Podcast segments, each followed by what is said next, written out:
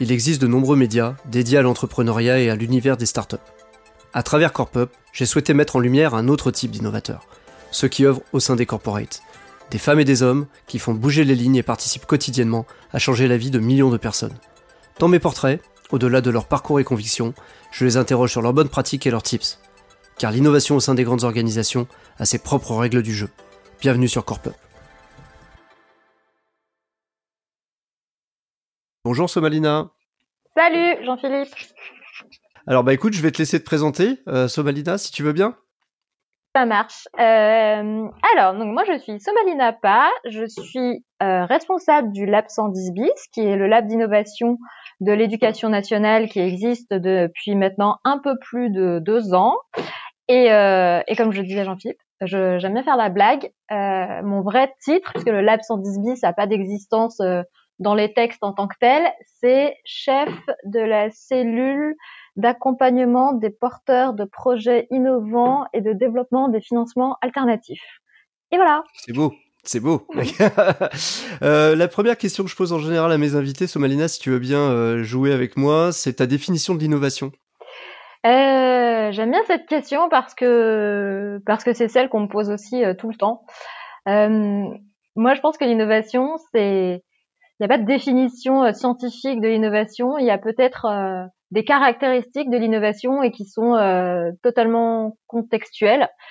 Et j'aime bien cette question aussi parce que je me suis rendu compte que ici au ministère de l'Éducation nationale, de la jeunesse et des sports, quand on a créé le lab d'innovation, en fait, on s'est rendu compte que c'était un mot assez excluant et que pour beaucoup de nos usagers qu'on ciblait, euh, il y avait voilà une appréhension de se dire l'innovation c'est pas pour moi, parce que je suis trop, je suis trop vieux, euh, parce que euh, je suis pas assez tech, parce que je suis pas assez geek. Et donc euh, aujourd'hui, on a pris une acception hyper large de l'innovation, qui veut juste dire, euh, pour nous, c'est juste tenter de faire différemment. Et c'est d'ailleurs dans les lettres motives du 110 bis, on dit, c'est juste un dispositif pour faire un pas de côté par rapport à mode de fonctionnement et des services et des usages et des produits plus traditionnels peut-être. Voilà. Et d'ailleurs, est-ce que tu peux nous expliquer un peu la mission du, Lab 110 bis du coup au sein du ministère? Euh, alors c'est ça qui est génial et qui est difficile sans doute à la fois, c'est que un lab d'innovation, en tout cas euh, pour l'instant et dans ses premiers mois, voire sa première année, c'est un dispositif qui est un peu en préfiguration ou en reconfiguration permanente. Et aujourd'hui, après un peu plus de deux ans, euh, ouais, on a on a euh, une offre de services qui est à peu près calé. Euh, donc on a déjà cette acception large de l'innovation et donc euh, on est ouvert à l'innovation numérique, publique au sens de modernisation, euh, transformation publique, l'innovation pédagogique évidemment. Et donc notre offre de service aujourd'hui se structure autour de de différents axes qui sont qu'on arrive à décrire et qui sont compréhensibles pour nos usagers. Premièrement, c'est tout ce qui est l'accompagnement à des sessions de travail collaboratif qui peuvent concerner euh, des sujets qui sont très euh, très flagués innovation, euh, des produits numériques, ou qui peuvent concerner plutôt des, des, des, réformes de fond de l'éducation nationale. Donc ça peut être la réforme de la voie professionnelle, la réforme territoriale et d'autres sujets comme cela. On a l'accompagnement des porteurs de projets innovants, donc sous la forme un peu d'incubation. On a l'accompagnement des projets de lab en académie, et puis après, on a quelque chose qui est plus euh, de l'ordre de la promotion, la valorisation, euh, voilà, avec notamment bah, la, la, présentation du lab, de nos projets à des entités externes, type euh, bah, euh, des universités, enfin des, élèves en master, euh, éventuellement des délégations étrangères, etc. D'ailleurs, il y a quelque chose qui est intéressant, euh, tu en parlais, c'est euh, euh, au niveau de, de, de, de, donc de la manière dont vous êtes organisé, c'est qu'en fait vous essaimez, hein, c'est ça en académie, c'est-à-dire tu as, un côté, il y a le lab euh, euh, du côté ministère, et puis ensuite vous avez travaillé en fait avec les académies pour qu'ils puissent créer leur propre lab, c'est ça, hein, il me semble? C'est ça, en fait il y a une grosse impulsion euh, bah, ici, ce qu'on appelle l'administration centrale, donc c'est le ministère de l'Éducation nationale, c'est un ministère qui est très euh, décentralisé, enfin avec euh, beaucoup de beaucoup de d'acteurs au niveau des territoires. Et donc, euh, en effet, il y a un côté un peu, ce que je dis toujours, un peu aussi vertueux à une organisation réputée verticale, c'est que bah, quand il y a une impulsion qui vient d'en haut, entre guillemets, ça va aussi vite au niveau plus local. Et donc là, l'impulsion, elle a été donnée euh, là avec le Lab 110 bis. Et en effet, il y a des, des, projets de lab en académie, voire des labs qui sont déjà ouverts et qui sont euh, euh de la même façon que nous en train de, développer leur offre de services, de, de, se positionner avec des différences bien sûr par rapport à nous. C'est sûr que leurs euh, usagers, c'est moins c'est en tout cas plus sans doute de professeurs et moins d'agents administratifs encore que euh, il y en a qui sont flagués, euh, enfin qui sont très très orientés plutôt sur les questions de, de, de simplification de processus administratifs, d'autres qui sont vraiment tournés vers euh, plutôt le travail collaboratif, d'autres encore qui sont plutôt sur les questions de la formation des professeurs. Donc voilà, c'est comment on travaille, on a une identité un peu qui est commune, puisque du coup on est tous des labs de l'éducation nationale. Et à la fois euh, comment on a une offre de service qui euh, s'adapte chacun à nos usagers, à nos besoins et à nos contextes euh, propres. et voilà, il y a une petite communauté qui se met en place et c'est assez cool. Ouais, que vous animez du coup, vous avez des, enfin vous avez des dispositifs d'animation. Ben, on, ouais, on essaye hein, autant que possible. Euh, donc on a des, normalement on a une journée dans l'année où on réunit tous les porteurs de lab d'académie. Bon cette année ça a été un peu compliqué, donc on a fait quelques sessions en ligne sur des sujets un peu pratico-pratiques. Euh, on a une boucle chat, parce que ça c'est pareil, on essaie de s'inscrire aussi dans des outils euh, institutionnels. Euh, c'est ça le sens aussi du bis dans 110 bis, c'est que on est, on, on, renie pas notre rattachement à l'institution, mais on essaie justement de montrer que c'est quand même possible de faire autrement, de faire un pas de côté, tout en respectant les règles qui nous sont fixées.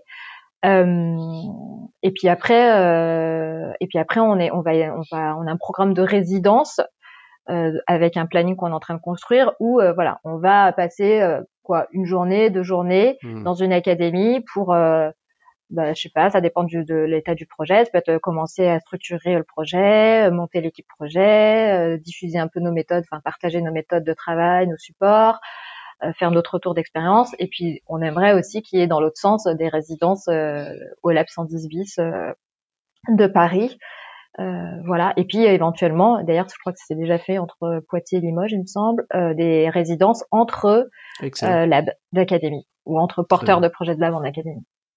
Et aujourd'hui, l'équipe du 110 bis, comment vous êtes organisé Vous êtes combien Alors, on est actuellement trois. après, ce que je dis, et puis après, il y a les porteurs de projets qui sont en résidence, soit à temps plein, soit en partie au lab.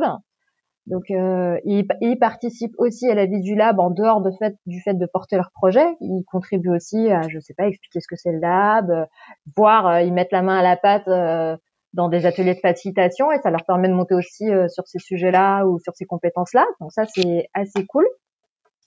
Et après, dans notre organisation, bah, il y a des coachs ou des apprentis coachs, euh, des gens qui sont plutôt focus sur l'aspect communication, gestion de la programmation, euh, moi qui pilote un peu tout ça et euh, qui, qui, gère la relation avec les sponsors notamment. Euh, mais après, on est tous euh, des moutons à cinq pattes, c'est-à-dire qu'on peut alors euh, switcher en partie sur les mhm. activités des uns des autres. Excellent. Alors du coup, tu me fais une transition euh, fantastique. Merci Somalina mm. euh, sur le mouton à cinq pattes, qui je sais est une de tes expressions, euh, voilà, consacrée, parce que je crois que quand tu essaies d'expliquer ton métier, c'est toujours, c'est toujours euh, cette image qui revient. Est-ce que du coup, tu peux nous expliquer un peu euh, ton parcours, toi? Comment tu t'es retrouvé là? T'étais prof à la base Tu euh...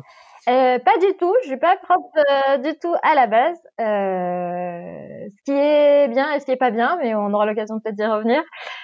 Euh, non, non, j'ai euh, j'ai un parcours. Euh, alors mon rapport à l'éducation nationale, c'est comme tout le monde. Hein, je suis à l'école, comme dit souvent un des intras ici, Nicolas. Je suis à l'école depuis. Enfin, je suis dans l'éducation nationale depuis que j'ai trois ans.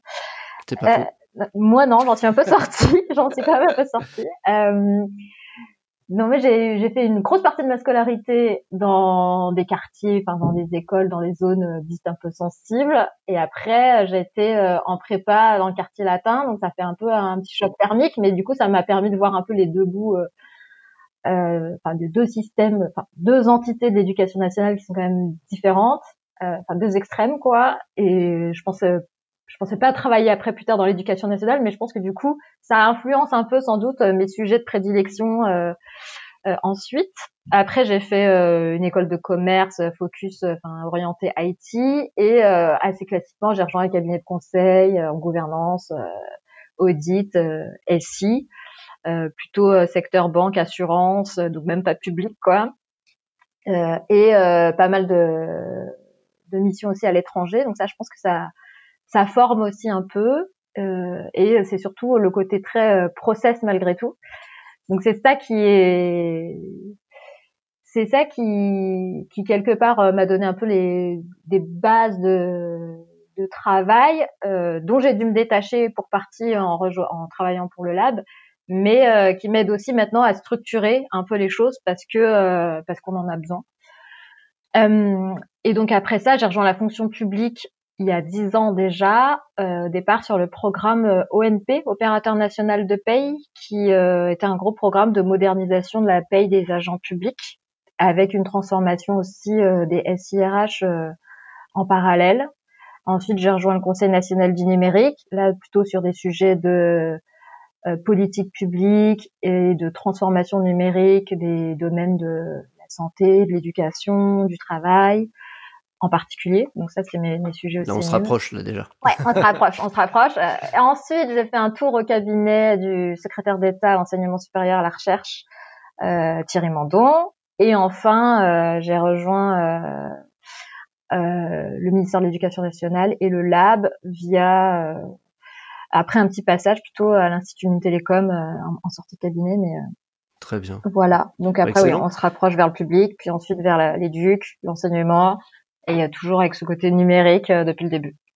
Et d'ailleurs, oui, j'avais une question parce que j'avais j'avais euh, mon premier invité hein, du, du Erwan qui, qui travaille à la Massive, qui est directeur d'innovation, qui lui a un parcours assez euh, assez proche parce qu'en fait, il a fait des années de conseil aussi, euh, plutôt tech hein, dans le dans la banque et la finance aussi. Et il disait qu'en fait, c'était un atout aujourd'hui pour lui de comprendre un peu la, la dimension IT. Donc la question que j'ai envie de te poser, c'est une des cinq pattes du mouton. Est-ce que c'est une dimension techno ou est-ce qu'on peut faire de l'innovation, en tout cas au niveau de, de responsabilité ou test, sans, sans aucune connaissance qui est technologique quelque part?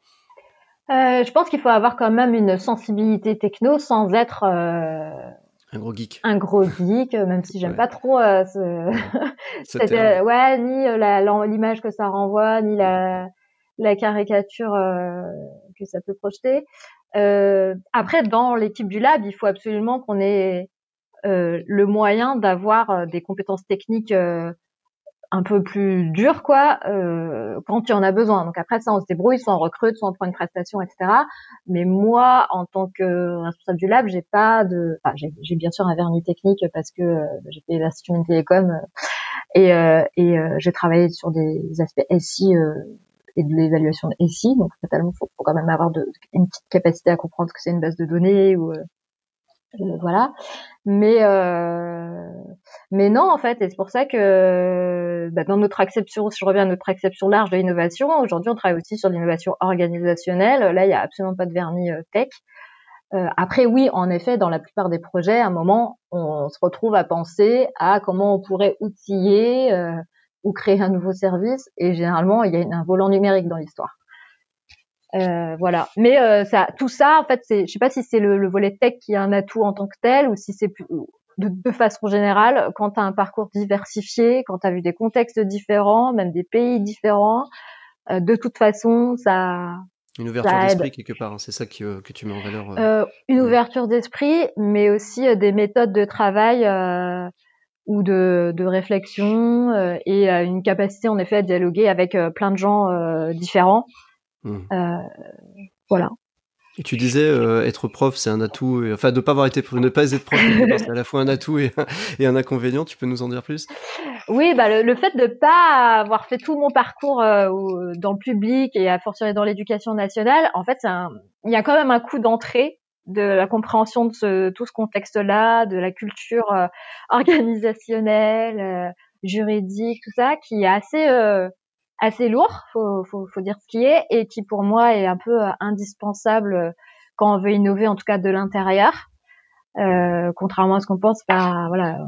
Euh, euh, Ouais, c'est l'innovation sous contrainte quelque part euh, réglementaire. Enfin, il y a c'est un cadre quand même qui est assez. Euh...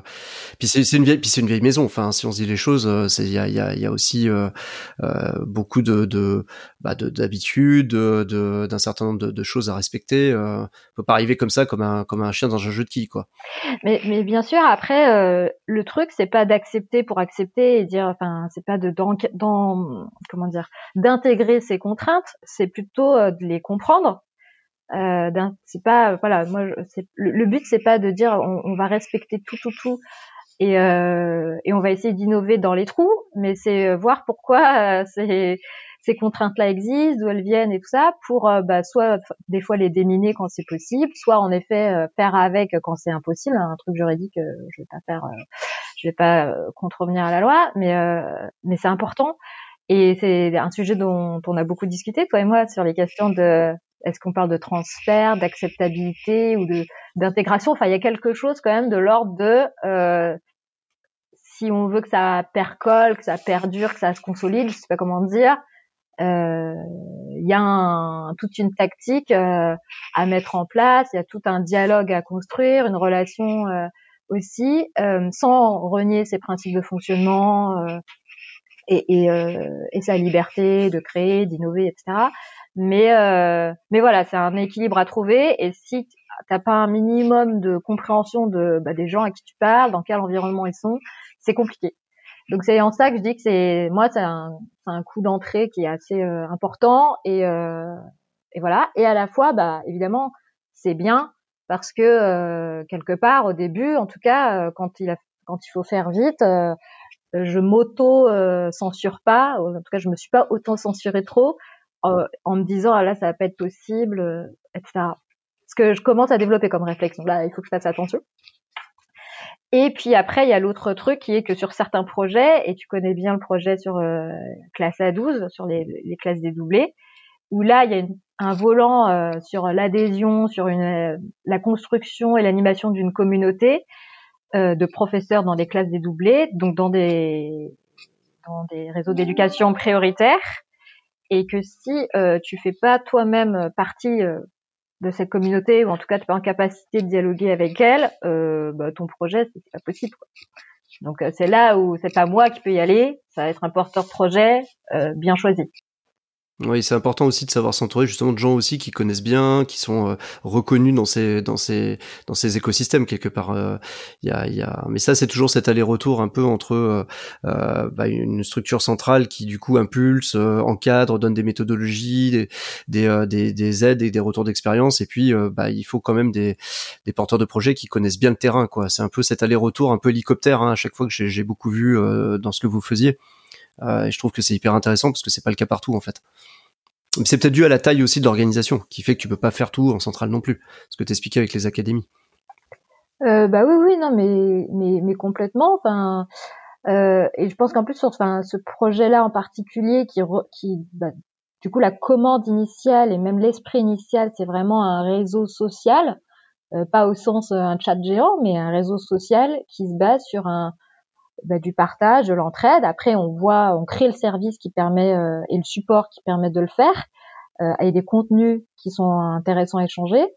Euh, mais ça, on peut le faire que, bah, que si on arrive à, nouer une relation euh, avec avec les, usagers à qui on prétend s'adresser, voire à qui on prétend régler un problème. Euh, et ça, cette empathie-là ou ce mode de dialogue, moi, je je le sais pas. Donc, il faut absolument que je trouve. Euh, enfin, que on a trouvé heureusement un peu la terre rare, euh, qui, qui qui le fait super bien, mais qui en même temps garde euh, sa capacité à challenger le, le système, à proposer des choses nouvelles euh, à chacun, et aussi qui a qui arrive aussi à dialoguer avec les acteurs de la centrale, voire à les embarquer. Euh, et ça, c'est ça en fait. La... Alors certes, on a créé un nouvel usage, un nouvel outil, euh, un nouveau service. Ça, c'est le, le, le, truc le plus, c'est la partie émergée euh, de, voilà, visible du, de la, du projet. Et puis en fait, euh, l'autre impact qui est peut-être, et ça c'est un autre sujet qui est la question de l'évaluation de l'impact que j'ai pas encore, on n'a pas encore eu le temps de se pencher dessus, Mais euh, l'impact indirect et qui est peut-être aussi le plus fort, c'est euh, bah, ce, cette nouvelle façon de faire et la nouvelle posture que ça implique pour chacun d'ailleurs. Oui, complètement. Non, mais c'est toujours pareil. C'est est-ce que l'innovation c'est le produit fini ou est-ce que c'est le ou est-ce que c'est le chemin pour y arriver? C'est je pense que c'est un peu les deux. Enfin, je pense que tu es d'accord avec moi. Euh, J'avais une question pour toi. Euh, c'est quoi ta journée type? Est-ce qu'il y en a une? Est-ce que tous les jours c'est une nouvelle aventure? Enfin, comment ça se passe quand on est à un job comme le tien? Euh, C'est les deux. c'est les deux parce qu'en fait, j'ai même si euh, dans mes journées il y a je sais pas la moitié des choses que je fais qui n'étaient pas prévues euh, mais quelque part, on retrouve ce pattern, c'est-à-dire que c'est à peu près la moitié de la journée des choses que je fais. donc, je le sais d'avance que que je vais passer la moitié de ma journée à faire des choses que j'avais pas prévues. Donc, euh, bah, typiquement ce matin, j'avais prévu de me poser à 10 heures avec toi, puis juste avant, euh, finalement, j'ai eu un appel sur un travail, enfin une réflexion sur une session pour travailler sur l'enseignement en environnement pénitentiaire. voilà, donc j'ai sacré sujet. Donc, on devrait avoir une session en octobre là-dessus. donc voilà, globalement, mon mon temps il serait parti en une partie à dialoguer sur des nouvelles euh, nouvelles euh, demandes de sessions, de travail collaboratif, de réflexion ou euh, des des trucs qui sont déjà enclenchés, donc on est en train de, travailler dessus. voilà, il y a différentes sessions qui se profilent malgré le Covid. Ouais. Ouais, t'es du genre hyper organisé, du coup, comment tu organises Tu enfin, tu essaies de t'adapter en permanence ou t'as quand même des plages dans ton agenda ou tu, que tu bloques? Enfin, comment, comment tu, tu organises ton travail du coup face à ce, ce côté un peu imprévisible par moment? À titre perso, tu veux dire? Euh... Euh, non, ouais, j'essaie de, de, ménager des plages horaires, mais euh, ça, je pense que c'est euh, c'est des choses qu'on a mis en place euh, déjà pour toute l'équipe aussi. C'est-à-dire que le mercredi après-midi, par exemple, on s'est rendu compte que on on calait, on avait beaucoup de sollicitations sur des demandes de rendez-vous, d'idées nouvelles, voilà, un peu random, on va dire, première mmh approche, mmh et que du coup, ça nous, ça nous cassait un peu le rythme de toutes les autres journées euh, quand on prenait ça un peu à la volée. voilà, donc ce qu'on a fait, c'est qu'on a tout centralisé vers le mercredi après-midi, qui est maintenant banalisé pour ce qu'on appelle les office hours, les permanences, quoi. et donc, voilà, quand il y a un nouveau projet, une nouvelle idée, paf, on cale des créneaux de 45 minutes dans cette dans cette plage là c'est super euh, type ça. Ouais. Bah, et en plus c'est identifiable pour tout le monde. Après, euh, on n'est pas psychorigide. Si jamais ça rentre pas le mercredi après, ça rentre pas, on fait autrement. On a des points d'équipe le lundi euh, en début d'après-midi. Et, euh, et après à certaines périodes, là c'est un peu moins, mais on avait même enfin, des points quotidiens de go no go en mode flash pour pas que pour pas bloquer l'avancée des, des, sujets. Euh, et après, à titre perso, euh, oui, moi, c'est le matin. Euh, généralement, j'ai pas de rendez-vous avant 10 heures pour pouvoir justement bah, dépioter mes mails, répondre à tous les gens à qui je dois répondre, faire un peu de veille. Après, ça démarre à 10 heures. et après, oui, je finis peut-être plus tard. ça se calme, voilà, à 18 heures. c'est là où ça revient un peu en mode en mode euh, je peux apprendre, je, suis plus dans, en train de courir entre deux rendez-vous ou, euh, ou euh, en train d'animer une session. Donc après c'est c'est les heures de production et puis je, je, oui on va essayer de se ménager un peu des c'est c'est c'est pendant le, la crise sanitaire et le confinement que je me suis rendu compte que euh, j'avais pas assez de temps de, de production, mais c'est toujours la tension dans les labs d'innovation entre le run et le build euh, où euh, bah oui, on, est pris par le flot euh, des activités quotidiennes, des sessions, des mails, tout ça, et il faut se ménager des temps de, de réflexivité et de production, qui sont pour moi deux temps différents malgré tout. et ça, on le fait, ouais, des fois avec l'équipe aussi, on se prend une journée pour dire voilà où est-ce qu'on en est. c'est des, des, des, petits bilans, des petites phases de bilan, soit sur un sujet particulier, soit sur on balaye toute notre activité euh, là, la prochaine, ça va être justement sur euh, maintenant qu'on a un peu défriché avec quelques projets de lab en académie, euh, ça va être de d'essayer un peu structurer l'offre de service comme on l'a fait pour pour l'offre de service global du lab. Là, on va descendre plus finement dans c'est quoi accompagner un lab d'académie et qu'est-ce qu'on est en mesure de faire ou pas. D'ailleurs, il y a quelque chose dont on a parlé rapidement, mais qui est, euh, qui est important, c'est que le lab, c'est aussi un espace physique. Ouais. Euh, Est-ce que tu peux nous en parler un peu sur l'aménagement, sur euh, la manière dont vous avez conçu en fait hein, ce, cet espace? Qu'est-ce qui s'y passe euh, Parce que c'est quand même, enfin, moi j'ai eu la chance de venir quand même plusieurs fois. C'est quand même, enfin, c'est très très, c'est, je trouve que c'est emblématique, quoi. Même le positionnement au sein du ministère, etc. Eh ben oui, en fait, on n'a pas du tout fait exprès au départ, mais euh, on n'y avait pas pensé. Puis après, on s'est rendu compte que effectivement, le lab est positionné pile poil, mais vraiment pile poil. Il y a des fenêtres qui donnent d'un côté sur euh, la cour d'honneur euh, du ministre, l'hôtel du ministre, qui voilà, c'est un peu le, le, le, le, lieu symbolique des décisions, des politiques éducatives. Et puis de l'autre côté, c'est l'extérieur en fait, c'est la rue. Et donc, et donc c'est c'est vraiment génial parce que voilà, c'est le positionnement que j'expliquais tout à l'heure où on dit à la fois on est euh, dans l'institution et le plus proche possible euh, de aussi ce qui se passe à l'extérieur, bah, c'est incarné aussi par la situation physique. Et puis même euh, bah, voilà juste après l'accueil en gros, bah, c'est le lab, on peut rentrer directement dans le lab. Voilà, donc on a la petite contrainte de sécurité dans un espace institutionnel qui est un ministère normal, mais quand même et euh, s'il y a des professeurs qui viennent toquer à la porte, euh, enfin se présenter à l'accueil même de façon impromptue, ce qui est déjà arrivé bien des fois et, euh, et ça a donné souvent des, des choses assez sympas. bah, c'est possible en fait. Ils rentrent et puis et puis on leur présente le lab. Et pour certains, euh, ils avaient jamais mis les pieds au, à la centrale, au ministère. Et du coup, dans le, enfin, la philosophie de l'aménagement, etc., tu peux, tu peux nous en parler un peu? Ouais. C'est très modulaire, hein, notamment, hein, donc ça, c'est, euh, c'est intéressant. Bah, de la même façon qu'on a dit qu'on savait pas, euh, enfin, honnêtement, ce que c'était, ça allait être euh, l'offre de service du lab d'innovation quand on a inauguré. bah, de la même façon, on n'a pas voulu suréquiper le lab en, en dispositif euh, numérique ou en tout cas figer les espaces non plus. Donc on a notre cahier des charges ou en tout cas notre, notre expression de besoin très très light. Ça a été de dire bah, faites-nous les espaces euh, les plus ouverts possibles, donc euh, casser les murs que vous pouvez casser. Donc du coup à la fin ça donne un espace de 350 mètres carrés avec une grande salle en effet où on peut faire des sessions vraiment collectives en plénière, puis après des petites salles où on peut soit se poser pour bosser, soit pour faire des ateliers. Euh, l'équipement, en fait, il est arrivé petit à petit. Donc au, début, il y avait presque rien. Et euh, en effet, on a pris du mobilier euh, modulaire, mais voilà, à nouveau, qui est au catalogue de l'UGAP pour ceux qui connaissent. Donc pour l'achat public. Donc pour grande partie, c'est dedans, donc comme quoi c'est possible. Et puis après, sur le volet numérique, bah, petit à petit, on s'est équipé. Donc au début, on était juste avec un vidéo proche. Après, euh, on a eu des écrans euh, tactiles. Et puis après, on a des petits robots. Euh, maintenant, on a une imprimante 3D. On a euh, constitué ce qu'on appelle un mini espace maker, mais qui est totalement enlevable si on veut faire des ateliers et qu'on a besoin de l'espace. On a aussi un fond vert, tout ça parce qu'on a des besoins maintenant un peu plus poussés en audiovisuel. Donc voilà, c'est du progressif. Et euh, c'est sympa, ouais, parce que c'est vrai que dès qu'on pense lab d'innovation, euh, enfin moi j'en ai visité, c'était plus des showrooms que des labs si tu veux, où on mettait un peu toutes les dernières technos, d'ailleurs sans trop savoir pourquoi. Euh, là, ce que je retiens, c'est que vous avez vous avez pris le temps en fait hein, de voir ce qui était utile ou pas euh, à vos enfin à vos usagers, j'ai envie de dire. Ouais. Et ouais, et ça c'est, euh, je crois que je suis venu la première fois, ça sentait encore la peinture d'ailleurs. C'est possible. c'est vrai que ça, c'est vrai que ça s'est ça s'est beaucoup équipé. Alors tu, tu parlais de numérique et du coup je sais que vous faites venir aussi hein, des des des, bah, des des sociétés ou des, euh, ou des structures de l'extérieur. Vous avez des relations avec les startups aussi, je crois. Est-ce que tu peux nous en parler un petit peu?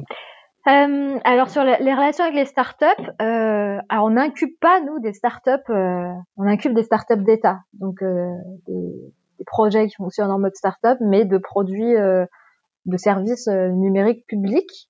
Mais par contre, on n'incube pas des startups d'État. En revanche, on essaye de d'être une porte ouverte pour ces startups. Et donc, euh, en effet, il est arrivé qu'il y ait des événements qui réunissent l'écosystème des startups de l'EdTech qui se passent ici.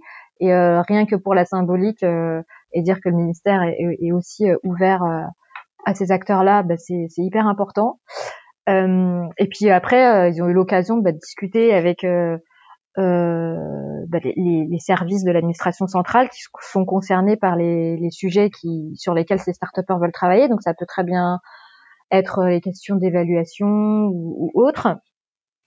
Euh, je, je, pense notamment au sujet de l'évaluation parce que justement il y a eu une session où bah, les, les, acteurs métiers du ministère qui travaillaient sur ces sujets-là avaient jamais eu l'occasion de discuter avec des start-upers qui sont spécifiquement positionnés sur les sujets-là. Donc ça, c'était hyper intéressant.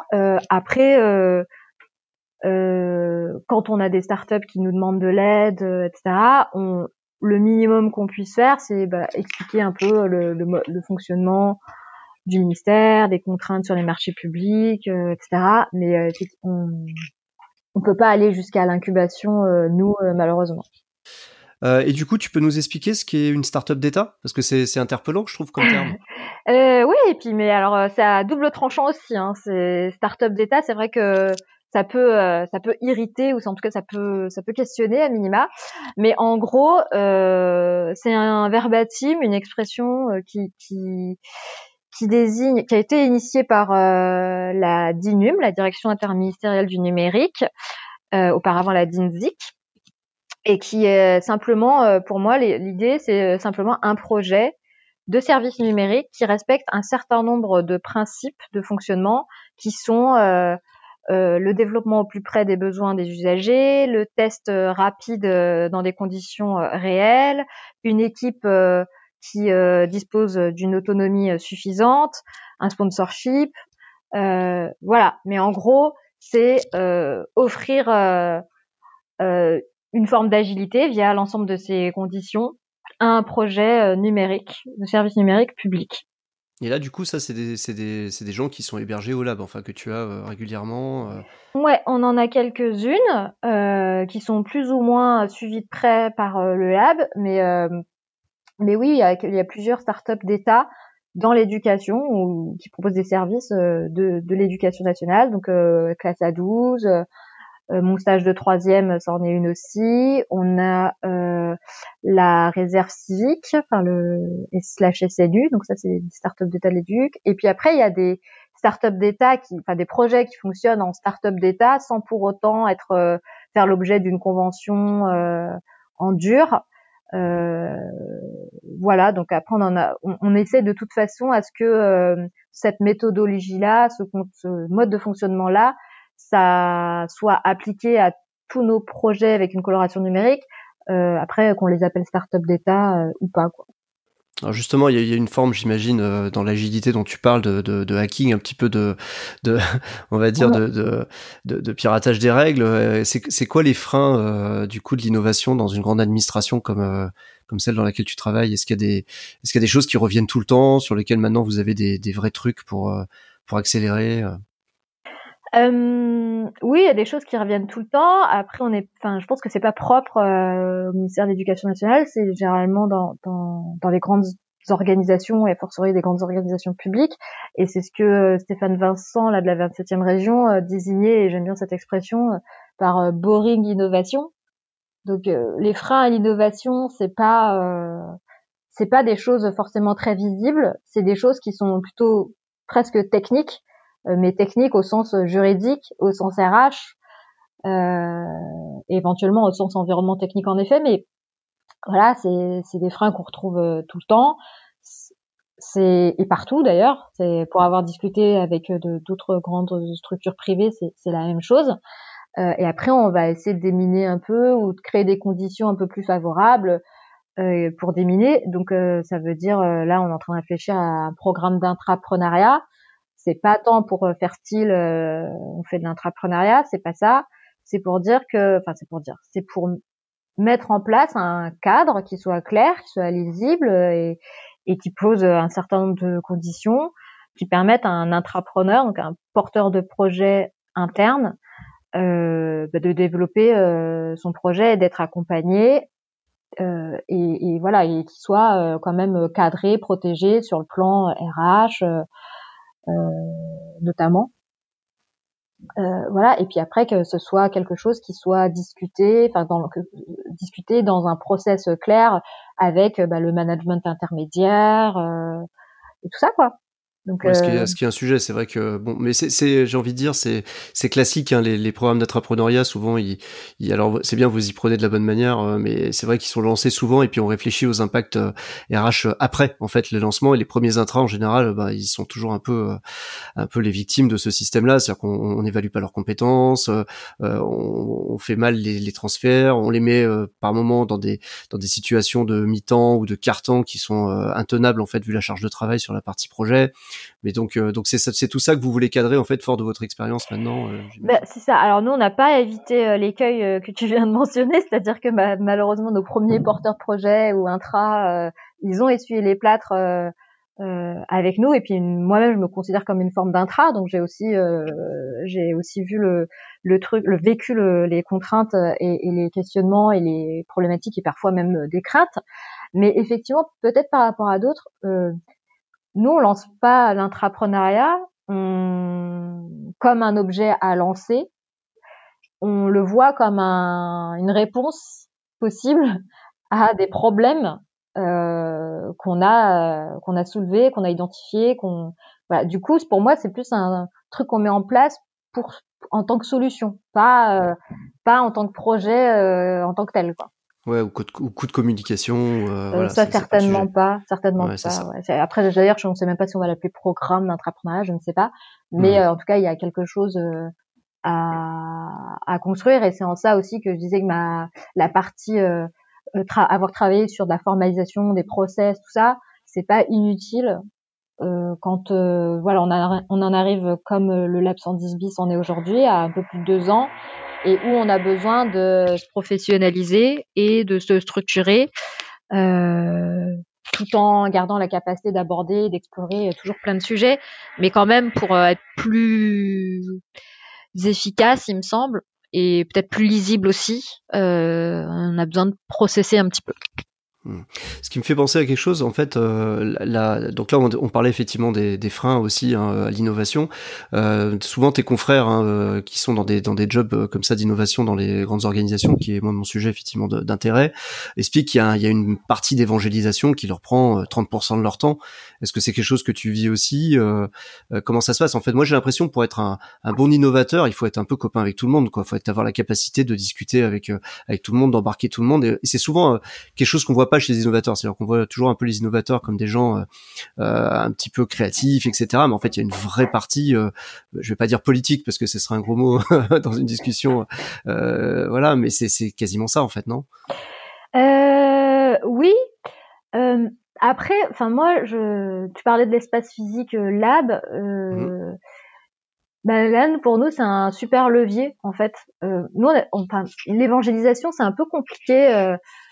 Euh, euh, c'est nécessaire. C'est, enfin, je veux dire, c'est compliqué dans le sens où euh, j'ai pas une surface euh, et, j'aime pas ça d'ailleurs, une surface de parole où je vais aller dire ce qu'il faut faire à des gens qui qui, bah, qui font du mieux qu'ils peuvent depuis des années. en revanche, le, le, le, lab en tant qu'espace physique et puis ce qui s'y passe et, les, et ce qu'on arrive à faire vivre comme expérience, après, petit à petit, enfin, les gens, ils, en parlent. Il y a une forme de désirabilité qui se crée ou un minimum de curiosité.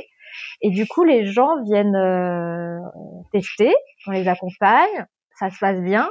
Et là, je pense qu'il y a une des fois, et souvent, et c'est ça peut-être euh, euh, ce qui me fait le plus plaisir, c'est que c'est le, a un déclic. Et c'est pas tant parce que je vais dire que parce que par euh, ceux qui vivent, voilà, et, euh, et c'est hyper important. Mais il faut déjà leur donner envie de le vivre. Euh, et ça, euh, bah ça c'est effectivement de proche en proche. Après, on a créé effectivement des, des événements ou des sessions de travail collaboratif qui, qui sont tellement euh, atypiques que du coup les gens en ont parlé. Je, je pense notamment à ce qu'on a organisé. voilà, on a passé deux jours, une nuit pour faire un data vis challenge. Donc, tu avais des data scientists, tu avais des étudiants, tu avais des, euh, des graphistes, des géographes, euh, voilà. Pendant deux jours, une nuit, on était là euh, au lab en train de travailler sur comment on pouvait aider à piloter des, des politiques éducatives au niveau des, des territoires. voilà, mesurer, je sais pas moi, le, le, le changement, enfin l'effet de d'un changement sur la carte de formation, sur euh, la mixité sociale. Je dis pas qu'on a résolu le truc, mais euh, on a tout réfléchi ensemble et on a commencé à, prototyper des choses. Et franchement c'était super. Mais du coup voilà ça c'est le genre d'événement qui après euh, bah, tout le monde en, en parle. Enfin pas peut-être pas tout le monde mais en tout cas ça, ça, ça percole ça diffuse.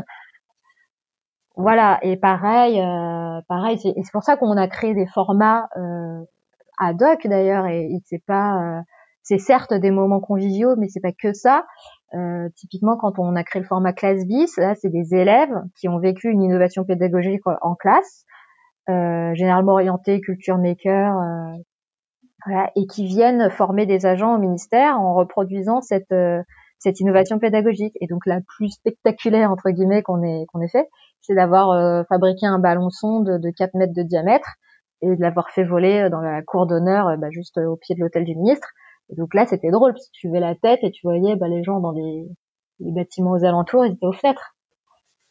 Et, euh, c'est ça, en fait. Du coup, c'est ça qui fait après envie. En tout cas, ça pousse à la curiosité. Et puis après, on leur dit, mais en fait, c'est pas accessible à tout le monde. Donc, euh, si à la pause déj, euh, ça vous intéresse d'essayer, ben, on fera pas du ballon sonde tous les jours, mais euh... non, ça fait d'autres choses aussi. ouais, voilà. Donc, mais voilà. Donc du coup, il y a ça. Et après, ce que tu dis sur sur euh, être copain avec tout le monde, euh, je sais pas. Euh, si je reprends l'exemple de tout à l'heure avec Nicolas qui intra dans une communauté euh, particulière parce que c'est un besoin et c'est un public enfin spécifique. Mmh euh, qu'il y a des besoins qui sont particuliers. Ouais, voilà. Donc moi je je, je c'est lui qui va qui va porter le truc mais en effet, du coup, il va, oui, il va peut-être être copain, enfin copain. C'est, il a une capacité, une empathie euh, à discuter avec eux et puis euh, et puis à expliquer ce qu'il fait. Du coup, euh, à la centrale. Donc en effet, il est le pont entre tout tout, cet écosystème-là, toute cette communauté-là autour euh, euh, du projet. voilà. Et pour finir, peut-être justement, euh, bah, j'ai envie de dire, de, de depuis que tu as commencé cette aventure, de quoi de quoi t'es fier? Qu'est-ce que vous avez fait avec ton équipe? Où vraiment tu t'es dit, euh, bah là, on a on a franchi une étape? Euh, bah justement, j'aimerais bien savoir euh, là où j'ai franchi une étape, ou là on a franchi une étape. Ça, c'est les, les, questions sur l'évaluation d'impact qu'on se posait tout à mmh, l'heure. Ouais, c'est euh, à un moment, j'ai dû, je sais pas, euh, alors bien sûr, il y a un espace physique qui est inscrit, mais au fond, ça pourrait très bien redevenir demain des salles de réunion hein, ou un espace de cowork. Donc j'ai, je, je te dirais peut-être ça dans cinq ans, tu vois. Eh ben, j'espère, enfin, je, voilà, j'espère, j'espère qu'on sera en capacité de mesurer du coup ce qui a été de l'effet du lab euh, ou, ou notre façon de faire. C'est ça, c'est de dire, est-ce qu'il y a des trucs qui maintenant sont indéboulonnables, qui sont crantés, que les gens ont plus envie de revenir dessus? Je pense qu'il y a comme deux trois trucs. Je pense qu'une fois qu'on a euh, vécu une expérience un peu de travail collaboratif où on a vu qu'on pouvait produire euh, efficacement des choses assez pertinentes, euh, intéressantes, tout en passant un bon moment avec ses collègues, je pense qu'après là, les gens ont plus envie de reculer. ou en tout cas sont beaucoup plus en demande de, de ces, de ces moments-là. après, sur le reste, là, c'est un peu dur, mais après, à court terme, j'ai envie de te dire, moi, ce dont je suis quand même le plus fière, euh, c'est qu'il y a des gens qui sont révélés en passant au lab, soit euh, de façon courte, soit de façon plus longue. Moi, je de façon courte, c'est à l'occasion d'une session, je vois des gens qui euh, étaient peut-être un peu euh, timides ou auraient jamais osé prendre la parole devant leur chef et tout ça, et qui du coup se mettent à débattre, tout ça. Donc je trouve ça trouve ça génial à observer, même si c'est sur un temps court. Et après, sur des temps plus longs, bah oui, on a des, gens qui se révèlent euh, en tant qu'intrapreneur ou en tant que membre de l'équipe du lab, euh, euh, voilà, qui, progressent et ça c'est et qui, qui, qui tendent leur champ de compétences. Je sais même pas quand ça va se terminer déjà, et, c'est tant mieux. Mais mais ça c'est c'est cool et en même temps ça sert beaucoup au lab, c'est-à-dire que du coup on peut c'est assez symbolique. Ça devient, voilà, Nicolas dont je parlais tout à l'heure, euh, c'est assez symbolique qu'il y un professeur des écoles, ancien coordonnateur d'éducation prioritaire, il se retrouve propulsé euh, chef de projet d'une plateforme au niveau national, euh, intra, avec des prérogatives et tout ça. Et ce qui est excellent, c'est que d'ailleurs Nico à la base, il avait aucune connaissance euh, numérique en fait. Enfin, il était, il connaissait comme n'importe quel utilisateur. Il est monté en compétence de manière euh, hyper importante sur tous ces aspects hein, avec votre accompagnement. C'est ça. Mais alors après, euh, je peux te raconter comment on l'a détecté entre guillemets. Il avait quand ah, même. alors ça, c'est une question qui revient souvent. C'est comment on détecte un bon intra? Si t'as cinq minutes, je suis, je suis hyper preneur. C'est hyper dur. Franchement, c'est c'est hyper dur. Il y a ouais, il y a la détection, puis après il y a la progression. Mmh, euh, mais si je reprends le Nicolas, euh, moi, quand, euh, ça dépend dans quel ordre se font les choses. Il y a des porteurs projets qui viennent avec leur projet. Là, en l'occurrence, c'est pas ce qui s'est passé. On avait une demande sur le politique sur classe A12 et il fallait trouver un intra puisque j'avais dit euh, ça peut pas être moi puisque du coup je j'y connais rien à l'éducation prioritaire et, et, voilà. Par contre, euh, je peux aller regarder un peu. Et donc, je suis euh, allée sur euh, un site euh, d'une association spécialisée dans, l'animation d'une communauté de, de, gens qui s'intéressent à l'éducation prioritaire. Et j'ai vu qu'un certain professeur avait pris l'initiative de lancer une espèce d'évaluation, enquête, en mode frugal, avec des outils du bord, auprès de ses collègues. Donc, il s'était un petit peu emparé du numérique. Il avait pris l'initiative de faire cet éval auprès de ses pairs. Donc, euh, sans forcément demander l'autorisation de toute la hiérarchie et tout, mais euh, mais sans contrevenir non plus, euh, voilà, à son devoir de réserve, etc., etc. Et et voilà, il partageait ça dans les communautés internes, externes. Donc, on s'est dit que c'était pas un mauvais candidat. Puis après, on l'a appelé et on lui a dit bon, est-ce que ça vous intéresserait de participer à une journée de travail collaboratif au CRI, au Centre de recherche interdisciplinaire? Et, euh, et, il est venu et je pense qu'il a, il a un peu écarquillé les yeux, parce qu'il comprenait pas où il avait atterri. Et, et justement, euh, c'est une façon de voir, est-ce que les gens, euh, en sortant d'une journée au CRI, d'atelier au CRI avec d'autres professeurs et tout, ils disent, oh là, mon Dieu, euh, pas le faire, ou au contraire, ah là, j'ai envie de continuer là-dessus. Et donc, pour Nicolas, c'est ce qui s'est passé. Puis après, on l'a déchargé à mi-temps, puis à plein temps. Euh, et euh, il n'arrête pas de ben voilà d'étendre l'éventail de ses de ses compétences euh, et le projet grandit avec avec lui. Eh ben, c'est top. Bah écoute, merci Somalina pour. Euh, donc il faut aller scouter, hein, si j'ai bien compris, les, intras. Euh, donc il y a, y a, voilà, on, aura peut-être l'occasion d'en discuter euh, sur la sur la détection des intras. Je pense que je ferai un truc là-dessus parce que c'est une question qui revient quand même euh, beaucoup. Alors les deux, hein, évidemment. Enfin, on a beaucoup discuté ensemble. Il y a aussi tout tout, tout l'accompagnement des intras derrière, hein, et notamment euh, de pas les laisser dans la nature au niveau RH, etc. les faire grandir en compétences, les accompagner. Mais c'est vrai que le, le, il faut pas se non plus sur euh, sur euh, sur les intras à la base et que y a, je sais qu'il y a plein de gens qui réfléchissent là-dessus en ce moment. Donc écoute, bah écoute, merci beaucoup Somalina. Merci. Euh, très très bonne journée à toi. Bonne journée, salut. Si l'épisode vous a plu, n'hésitez pas à le partager et je vous donne rendez-vous bientôt pour un autre portrait d'innovateur en contexte corporate. Au revoir.